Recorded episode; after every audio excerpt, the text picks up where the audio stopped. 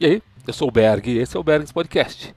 Sou pai de duas lindas moças e de uma cachorrinha peluda e arteira, né, que é a Teodora. Bem, eu sempre olho pro lado, gente, é porque eu tô na sacada de casa e eu tô olhando se as minhas filhas estão querendo aparecer. Que se uma delas falar, ai, papai, quer aparecer, eu puxo elas aqui pra frente. E até mudo o tema que eu tenho em mente, só para elas poderem participar. Mas não é o caso. Uh, hoje o tema é um pouco denso, porque eu descobri esses dias, é, me descobri envolto a esse tema, né, na verdade, esses dias. E eu queria falar um pouquinho sobre luto. E lanço de cara uma pergunta: você sabe o que é luto? Você consegue, em poucas palavras, explicar o que é luto? Ah, normalmente você vai falar assim: ah, luta é quando você perde uma pessoa amada, que vai fazer muita falta, quando você perde a esposa, a mãe. Está certo também, está certo. Luto é isso, né? Ah, mas não é só, não diz respeito apenas quando você perde alguém ou, ou melhor, uma pessoa querida, tá? existem vários estudiosos que falam que o luto, na verdade, primeiro não é um acontecimento, um fato único, onde a pessoa vai lá, enterra o seu ente querido, por exemplo, e uh, acabou. É, ou então passa ali, tem um prazo, um período. Não, ela vai ficar um mês de luto, porque é o que precisa para voltar à normalidade. Não, luto é um processo. É um processo e que demanda de alguns estágios nesse processo. E eu queria falar um pouquinho sobre o que é luto e depois falar, é, explicar o porquê que eu entrei nesse assunto. Não, não perdi minha esposa, não perdi é, minhas mães, não perdi meu pai, não perdi ninguém. Pelo menos agora, né? Já perdi muita gente, mas nos últimos tempos, graças a Deus, ninguém tão, tão, tão próximo assim. E na verdade é, é complicado, é complicado. Mas vamos lá. Uh, são cinco estágios, normalmente, que se catalogam, né, ou que se descrevem, que é o pro processo de luto. Eu vou ler que é mais fácil, eu não decorei não, tá? É, é bem complicado. O primeiro estágio é a negação, segundo a raiva, terceiro a negociação, quarto a depressão e o quinto a aceitação. Bem, Todas as coisas que eu li até agora dizem também que esses estágios não são necessariamente nessa ordem. Né? Pode variar um pouco de ordem. E dizem mais que normalmente uh, o processo de luto a pessoa tem, passa por mais de um estágio ao mesmo tempo. Não vou entrar nos pormenores porque primeiro que eu não sou psicólogo, né? Gostaria muito de repente uma hora de poder falar com uma psicóloga e falar sobre o luto novamente. Quem sabe, né? Não consigo aí uma professora uma professora Silvia aí da vida aí que consiga me dar uma mãozinha, me dê uma, uma, uma palhinha aqui no, no, no, no Bergs Podcast. Uh, então eu vou falar sobre a minha experiência e o que eu tenho lido, né, é, em material não diz que me diz que tá, não no, no, no acervo da vovó, mas é, em fontes confiáveis pelo menos, né, fontes sérias. Uh, esses cinco estágios, como repetindo até, eles não vêm nessa mesma ordem, podem não vir nessa ordem e normalmente vem mais de um ao mesmo tempo. Você fala, pô, Berg, se você não perdeu ninguém, o que aconteceu com você? Então, eu estava analisando a minha vida, né? Eu eh, comecei a analisar muito, acho que esse 2021, que eu estava achando que seria um boom, seria uma melhora surpreendente de tudo, que tudo caminharia super bem, algumas possibilidades no trabalho, e de repente as coisas não foram tão positivas assim.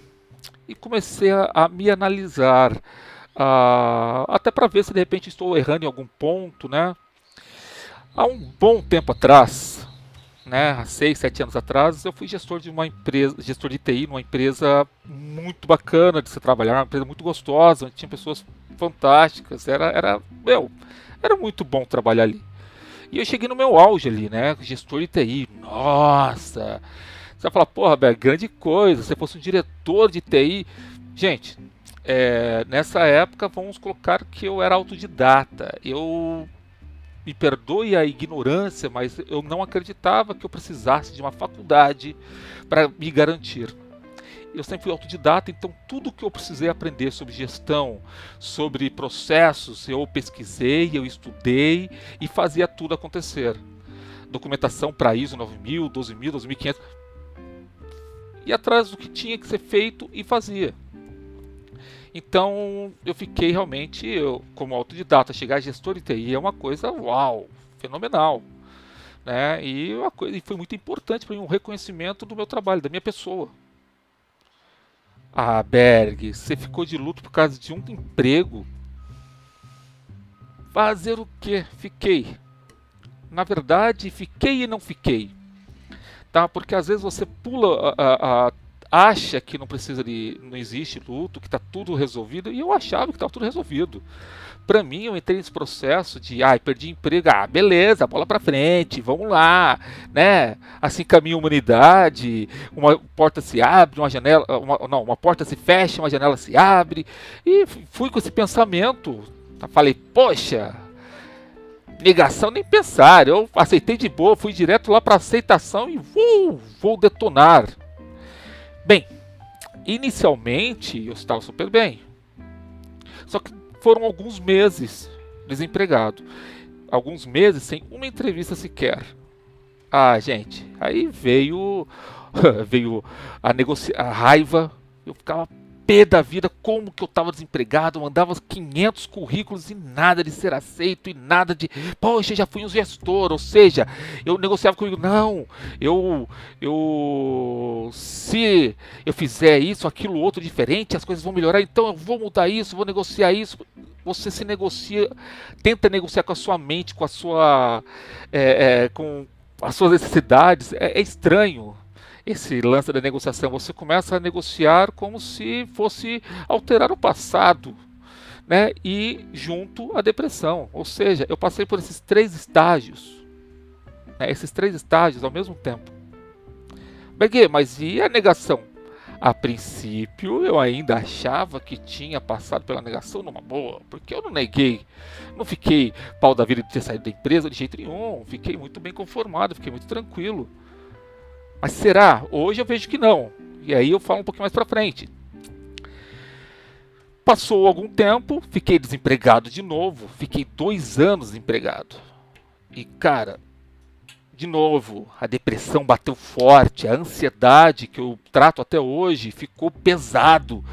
E graças a Deus eu comecei a trabalhar numa empresa que, putz, eu não sei se eu posso, eu não vou falar o nome da empresa aqui, mas é uma empresa que acaba gerando várias oportunidades lá internamente, é uma empresa, vamos colocar aqui, grande e que, meu, eu tenho crescido muito como pessoa, principalmente como pessoa, né? Eu vou citar dois nomes aqui, dois nomes de chefes, tá? Porque tem uns colegas muito bacanas, mas o Marcos e o Maurício, que é o meu coordenador e o meu gerente, poxa, que pessoas bacanas, cara. Eles tentam realmente te ajudar a, a evoluir, a, a, crescer e a, a construir um caminho bacana para você ali dentro. Voltando, né? Não sou chalerista, não estou puxando o saco de ninguém, né? Eu apenas estou sendo justo. Acho que isso é, é legal de ser dito. Aí você fala, pô, Berg, então acabou, acabou o luto. Você passou por todas as etapas? Não. Aí é que está o negócio. Eu tenho escutado, eu tenho lido sempre os posts, comecei a seguir um cara chamado Rafael Stein. E vou falar uma coisa para vocês. Eu comecei a seguir o cara por causa dos posts, o, o, o, os stories de café de manhã, que eu faço também. Né? E ele faz um, um, uns. Tira umas fotos, uns videozinhos que são fenomenais, cara. Eu consigo sentir o cheiro do café pela tela do celular. É uma coisa absurda. E aí eu descobri nos posts dele ele falando sobre é, luto um tempo atrás. Aí um dia eu, sem saber quem era Rafael Stein, eu perguntei, mandei uma mensagem privada para ele, falei, cara, é, me perdoe a liberdade, mas por que luto, né? O que, que acontece? Que que, é, é, qual, qual, é a, a pegada de, desse luto que você estava falando? Aí ele explicou que a esposa dele tinha falecido e eu fiquei assim, putz, e pesado, lógico, eu não vou comparar um luto com outro, cada um sabe a dor que tem, tá? E lógico, não, se compara o luto de, um, de uma posição de emprego com, com o luto de uma pessoa, da companheira, a mulher que vive ao teu lado, não existe comparação nesse sentido. A questão é que, por ele falar de luto, comecei a pesquisar sobre o luto. E descobri o, o, o canal do Tadeu França, que ele também teve, acho que um post dele falando sobre luto, falando sobre masculinidade. E aí eu fui me aprofundando um pouquinho. Hoje até troquei umas mensagens com o Rafael Stein, hoje ou ontem, não lembro, mas e, e pedindo um pouco mais informações sobre o luto, né? Eu, a, as coisas que eu tinha na cabeça estavam corretas. E ele bateu em cima. Não, tá certo sua linha de raciocínio. E aí eu também passei para a professora Silvia, que era uma, uma mulher fantástica, que amiga, né? E mestra, né? Honorável mestra. E perguntei também sobre o luto, se a minha linha de raciocínio estava correta. Ela falou: perfeito. Luto não é apenas para entes, pessoas queridas, mas para uma coisa muito querida, uma coisa muito importante para você. Uma coisa que lhe faz falta, lhe, irá lhe fazer falta. E eu falei: putz, realmente, eu tive um luto. Eu fiquei empregado depois que eu saí dessa empresa, que eu era gestor tive. No entanto, que eu, eu não fazia questão do, do, do, status, eu queria trabalhar. Então, qualquer trabalho que aparecia, eu pegava. E já fazem, desde que eu saí dessa empresa, que eu virei o rapazinho da informática de novo, né? Faço suporte helpdesk. Legal, gosto de fazer isso, tenho contato com muitas pessoas, é legal pra caramba. Mas é, o luto não foi feito. É, o luto não foi feito. Eu não passei por todas as fases do luto. Primeiro, ah, como eu descobri isso? Bingo!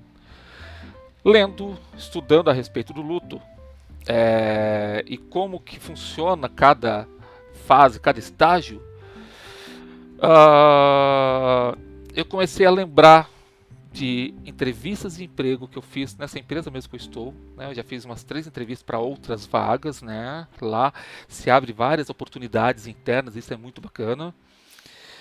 E percebi na última entrevista que eu fiz esse ano, inclusive, 2021, que sempre quando eu vou falar de trabalho, vou falar de emprego, eu volto no passado.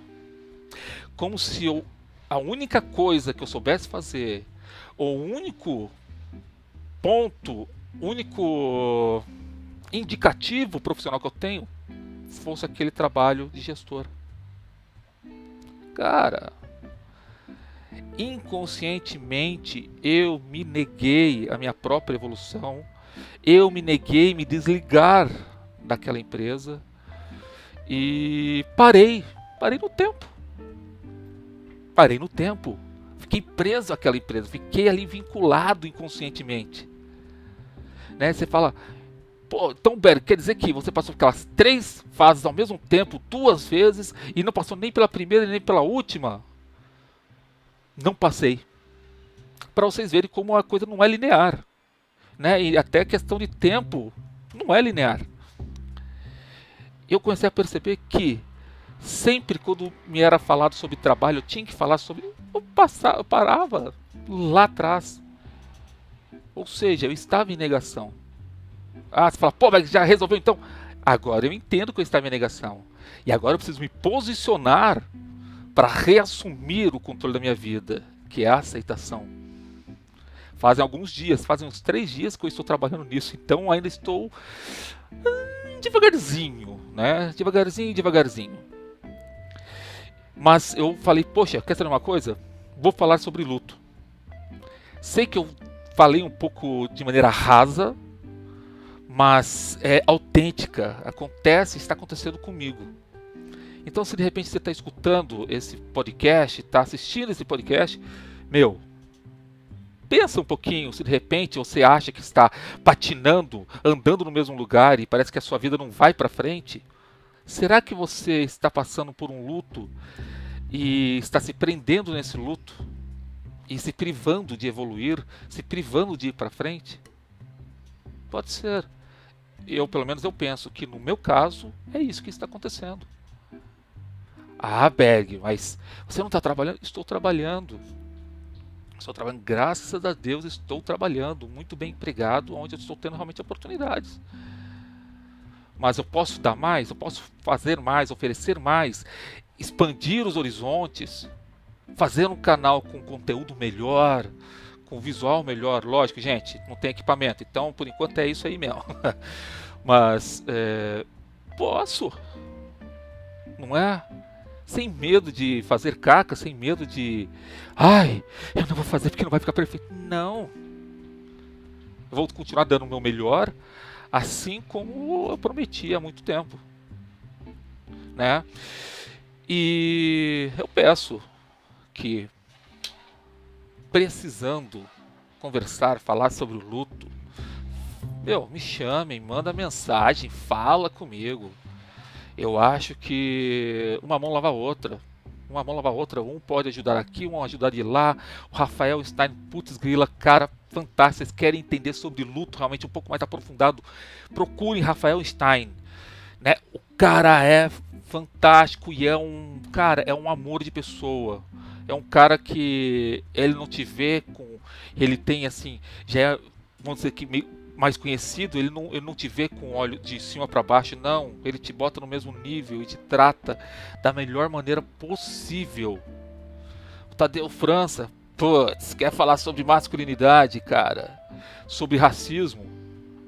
Tadeu França. Inclusive, ele tá lá com uma iniciativa lá do Espado Hugo. Né? Se você não sabe o que é o Espado Hugo, procura aí nos meus stories aí alguma coisa e entre em contato com o Tadeu França. Uma iniciativa bacana.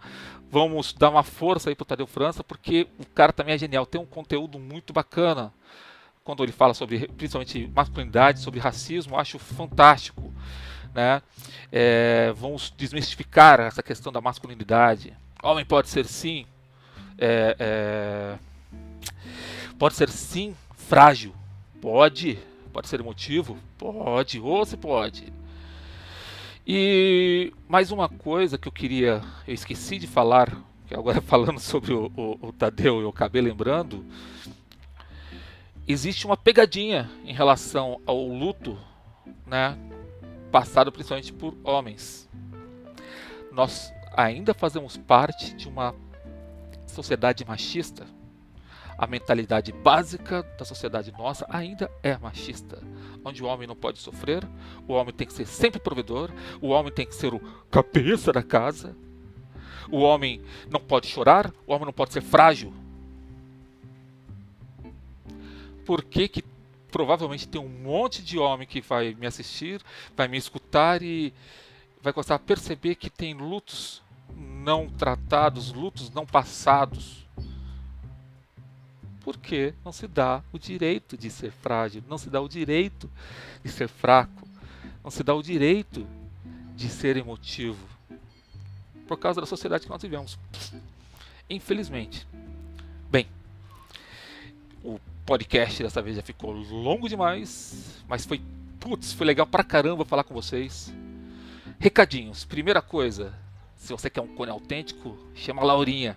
Laurinha é 10 cone dela é o melhor.